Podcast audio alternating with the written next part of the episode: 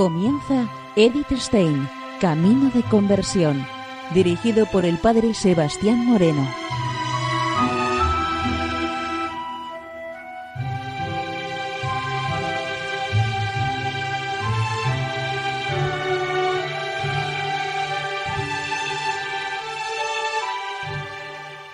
Muy buenos días, Nor de Dios. Seguimos conociendo a Edith Stein, Camino de Conversión. En esta emisión de hoy vamos a continuar con la emisión de la semana anterior, en donde seguimos conociendo la ciencia de la cruz.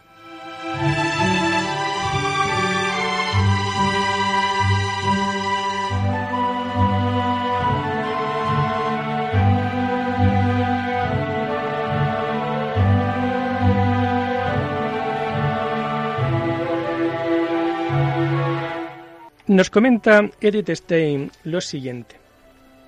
Está el alma en este puesto en cierta manera como Adán en la inocencia, que no sabía qué cosa era mal, porque está tan inocente que no entiende el mal ni cosa juzga a mal. Y oirá cosas muy malas y las verá con sus ojos y no podrá entender lo que son. Esto no está en contradicción con lo que sistemáticamente se ha dicho. La contemplación concede el conocimiento del bien y del mal.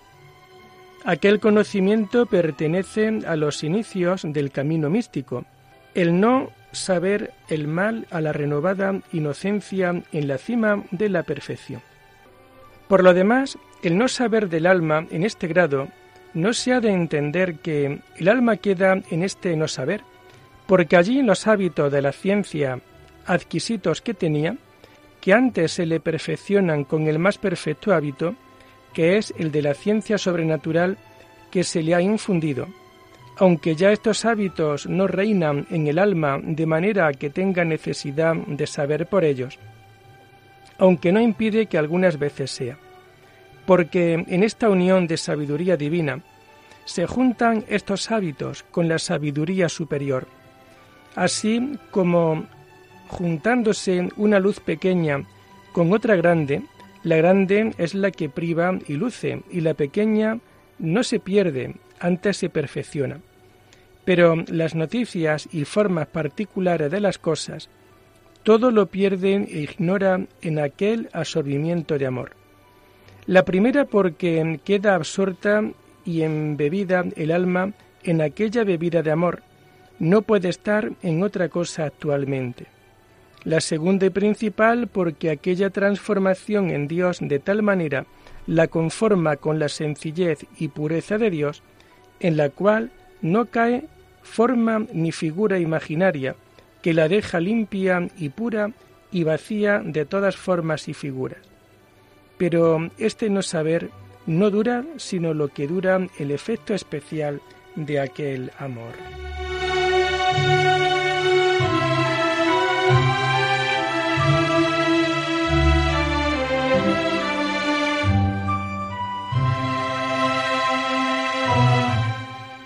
Este beber de la interior bodega tiene aún otro efecto, en lugar del hombre viejo aparece otro totalmente nuevo.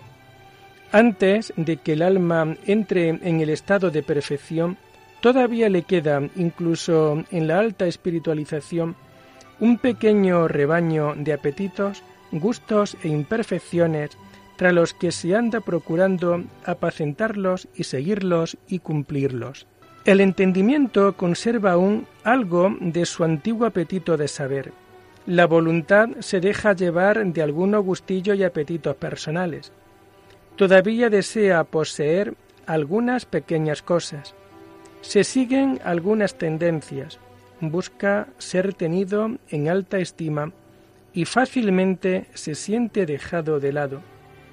Hay una tendencia a elegir la comida y bebida según el gusto, expresa de cuidados inútiles, gozo, dolores, esperanzas y temores. Tal es el ganado de las imperfecciones tras el que se andan estas almas, hasta que, entrándose a beber en esta interior bodega, lo pierden todo, quedando hechos todos en amor.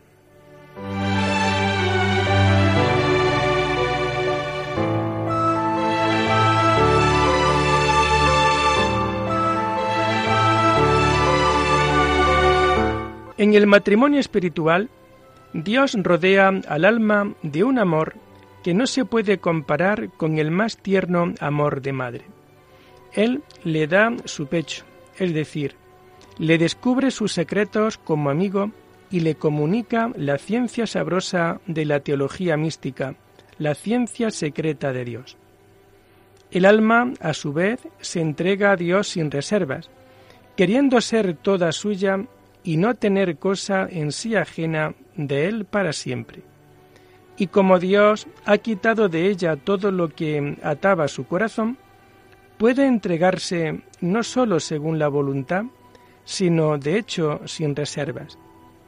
Ambas voluntades son perfectamente una, en fidelidad y firmeza unidas para siempre. Incluso los primeros movimientos del alma ya nunca se dirigen contra lo que ella reconoce como la voluntad de Dios. Ya no conoce otra cosa sino el amor y el trato con el esposo divino. Ella ha llegado a la perfección cuya forma y ser es el amor. En ella todo es amor, si así se puede decir, y todas sus acciones son amor, y todas sus potencias y caudal de su alma emplea en amar. El alma ve que su amado nada aprecia, ni de nada se sirve fuera del amor. De aquí es que, deseando ella servirle perfectamente, todo lo emplea en amor puro de Dios. Porque así como la abeja saca de todas las hierbas la miel, y no se sirve de ellas más que para esto, así también de todas las cosas que pasan por el alma, con grande facilidad saca ella la dulzura de amor que hay.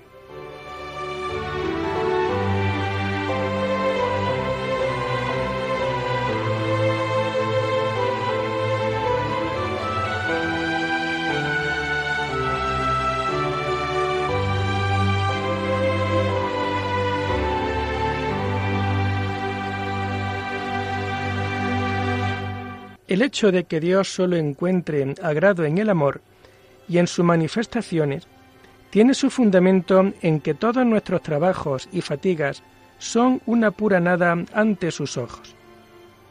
No le podemos dar nada, no necesita nada y no exige nada.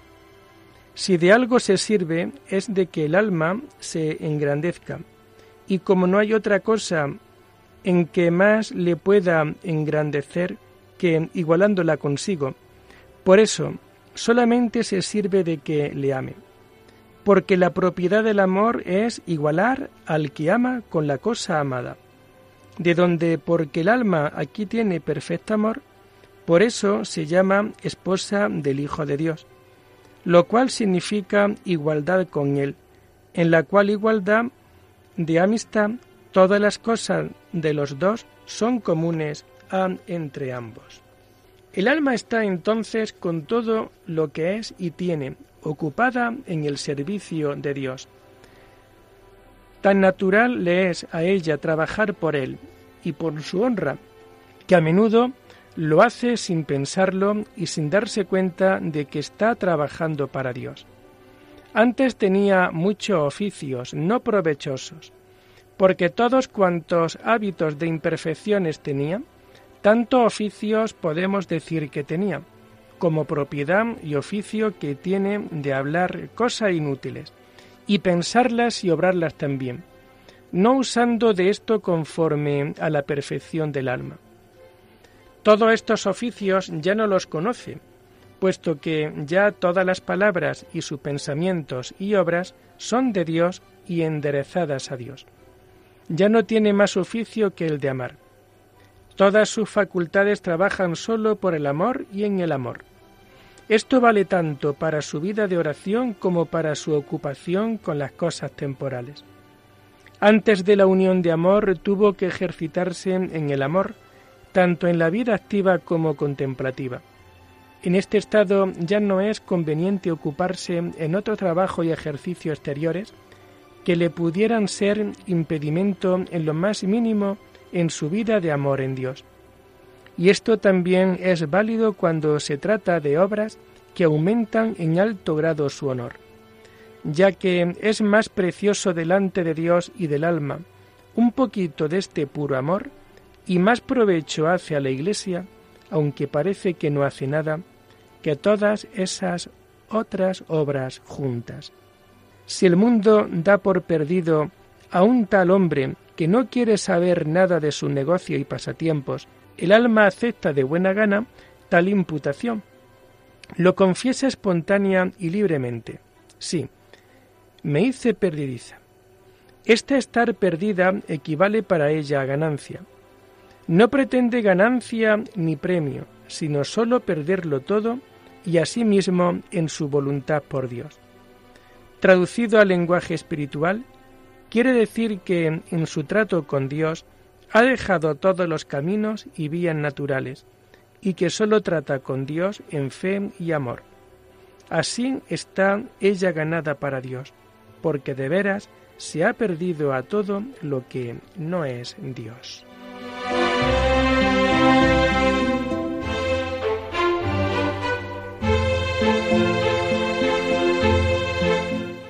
Pero ahora ya todo está ganado para el alma. Está adornada de escogida virtudes y dones, como son flores y esmeraldas. Estas forman, juntas a manera de guirnaldas, un acabado y preciosísimo adorno nupcial. Y todas las almas santas forman juntas una guirnalda que la Iglesia esposa trenza con Cristo el esposo. Todas las flores con las que se adorna el alma son regalo del amado. El cabello que ata con firmeza las virtudes es la voluntad, y su amor es el vínculo de la perfección. Sin este vínculo, las virtudes se desatarían y destruirían. El amor ha de ser fuerte para poder sujetar la guinarda de las virtudes. Si así lo es y la fe es verdadera y sincera, entonces Dios la mirará con agrado y amor y se quedará prendado de ella. Grande es el poder y la porfía del amor, pues al mismo Dios prenda y liga, porque tiene tal condición que si le llevan por amor y por bien, le harán hacer cuanto quisieren. Y si de otra manera no hay hablarle ni poder con él, aunque hagan extremos, lo cual, conociendo el alma, y que muy fuera de sus méritos la ha hecho tan grandes mercedes. Ella no se atribuye nada, sino todo a Dios. Si es digna del amor a sus ojos, es porque su mirada amorosa así lo ha hecho. Por su gracia, la ha hecho tan bella que sólo puede amarla apasionadamente. Pues Dios no puede amar nada fuera de sí. Por tanto, amar Dios al alma es meterla en cierta manera en sí mismo, igualándola consigo, y así ama al alma en sí consigo, con el mismo amor que Él se ama, y por eso en cada obra, por cuanto la hace en Dios, merece el alma el amor de Dios, porque opuesta en esta gracia y alteza, en cada obra merece al mismo Dios. Obrar en gracia de Dios significa para el alma mirar a Dios. Iluminados por la gracia, los ojos de su espíritu pueden ver ahora lo que antes estaba escondido a su ceguera. Grandeza de virtudes, abundancia de suavidad, bondad inmensa, amor y misericordia en Dios, beneficios innumerables que de Él había recibido. Todo esto ni lo podía ver ni adorar antes, porque es grande la rudeza y ceguera del alma que está sin su gracia. No se acuerda del deber de reconocer y agradecer su gracia divinas, ni cae en la cuenta de ello, que hasta aquí llega la miseria de los que viven, o por mejor decir, están muertos al pecado.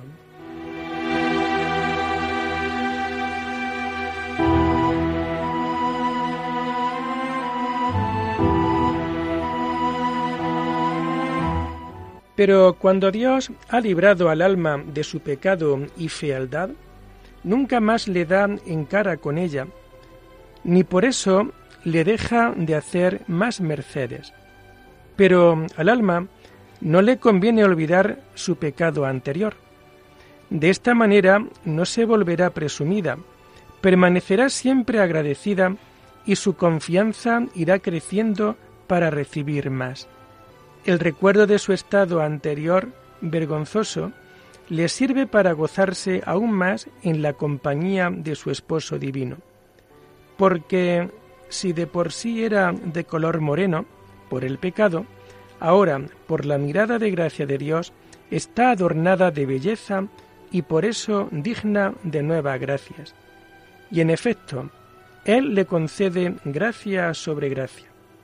Porque cuando Dios ve al alma graciosa en sus ojos, mucho se mueve a hacerla más gracia, por cuanto en ella mora bien agradado.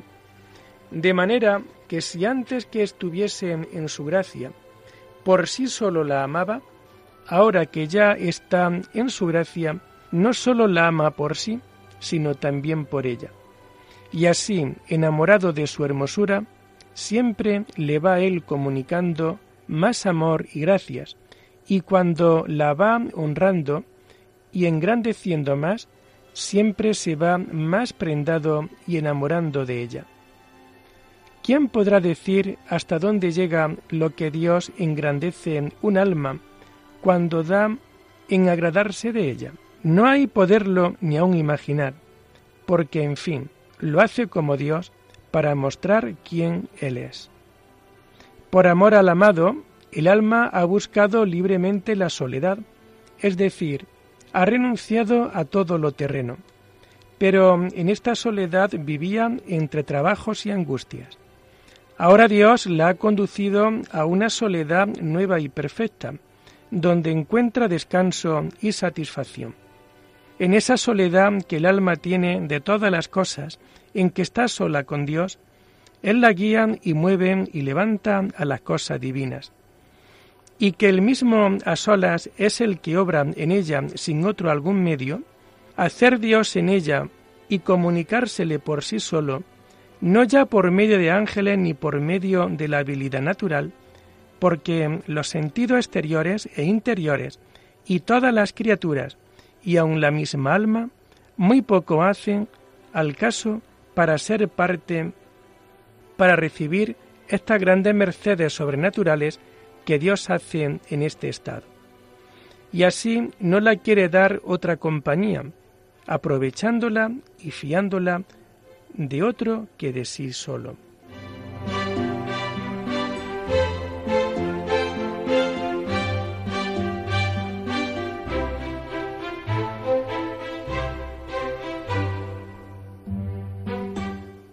Desde las altas cimas de esta vida se eleva ahora vehemente el anhelo del alma por la visión beatífica, en el monte del conocimiento esencial de Dios en el Verbo eterno, y en el collado de esta otra sabiduría menor que es en sus criaturas y misteriosas obras. Esta divina sabiduría tiene que liberarse, como agua pura, de todas las manchas de ignorancia. Cuanto más crece el amor, mayor es el deseo de conocer pura y claramente las verdades divinas, y más profundo el deseo de adentrarse en los abismos de los incomprensibles enigmas y misterios de Dios. Y a trueque de esto le sería grande consuelo y alegría entrar por todos los aprietos y trabajos del mundo, y por todo aquello que le pudiese ser medio para esto, por dificultoso y penoso que fuese. Por esta espesura en que aquí el alma desea entrar, se entiende la espesura y multitud de los trabajos y tribulaciones en que desea esta alma entrar, por cuanto le es sabrosísimo y provechosísimo el padecer. Porque el padecer le es medio para entrar más adentro en la espesura de la deleitable sabiduría de Dios. Porque el más puro padecer trae más íntimo y puro entender, y por consiguiente más puro y subido gozar, porque es de más adentro saber. Por tanto, no se contentando con cualquiera manera de padecer hasta los aprietos de la muerte por ver a Dios.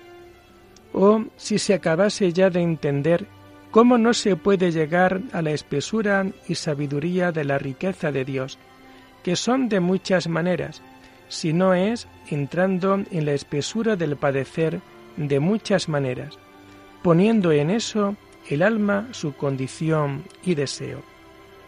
Y como el alma que de veras desea sabiduría divina, desea primero padecer para entrar en ella en la espesura de la cruz.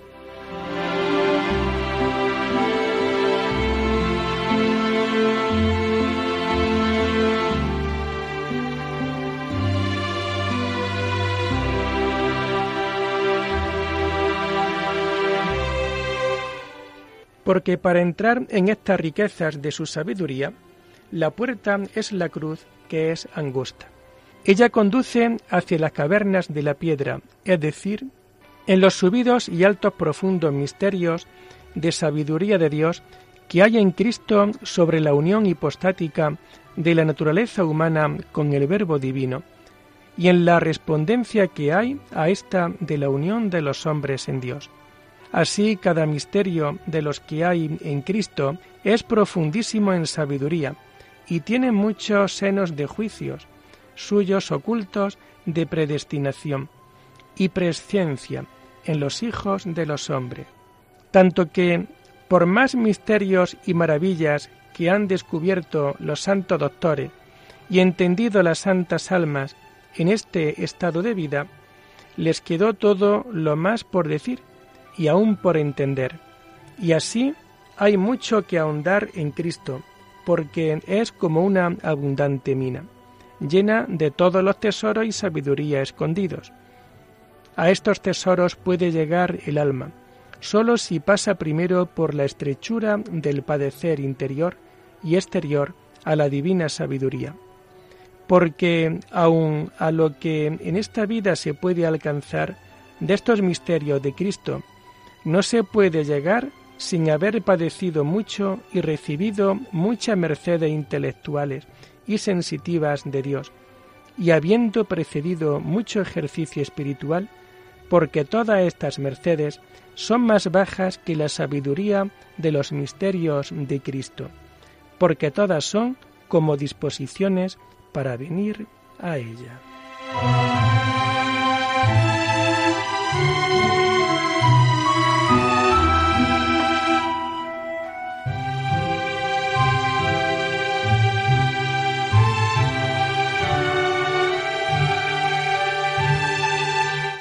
Y lo dejamos aquí por hoy, invitándoles a seguir profundizando en la vida y en el mensaje de Edith Stein.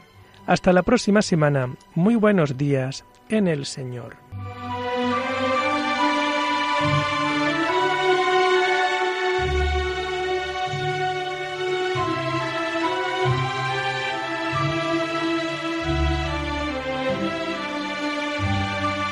Han escuchado Edith Stein, Camino de Conversión, con el Padre Sebastián Moreno.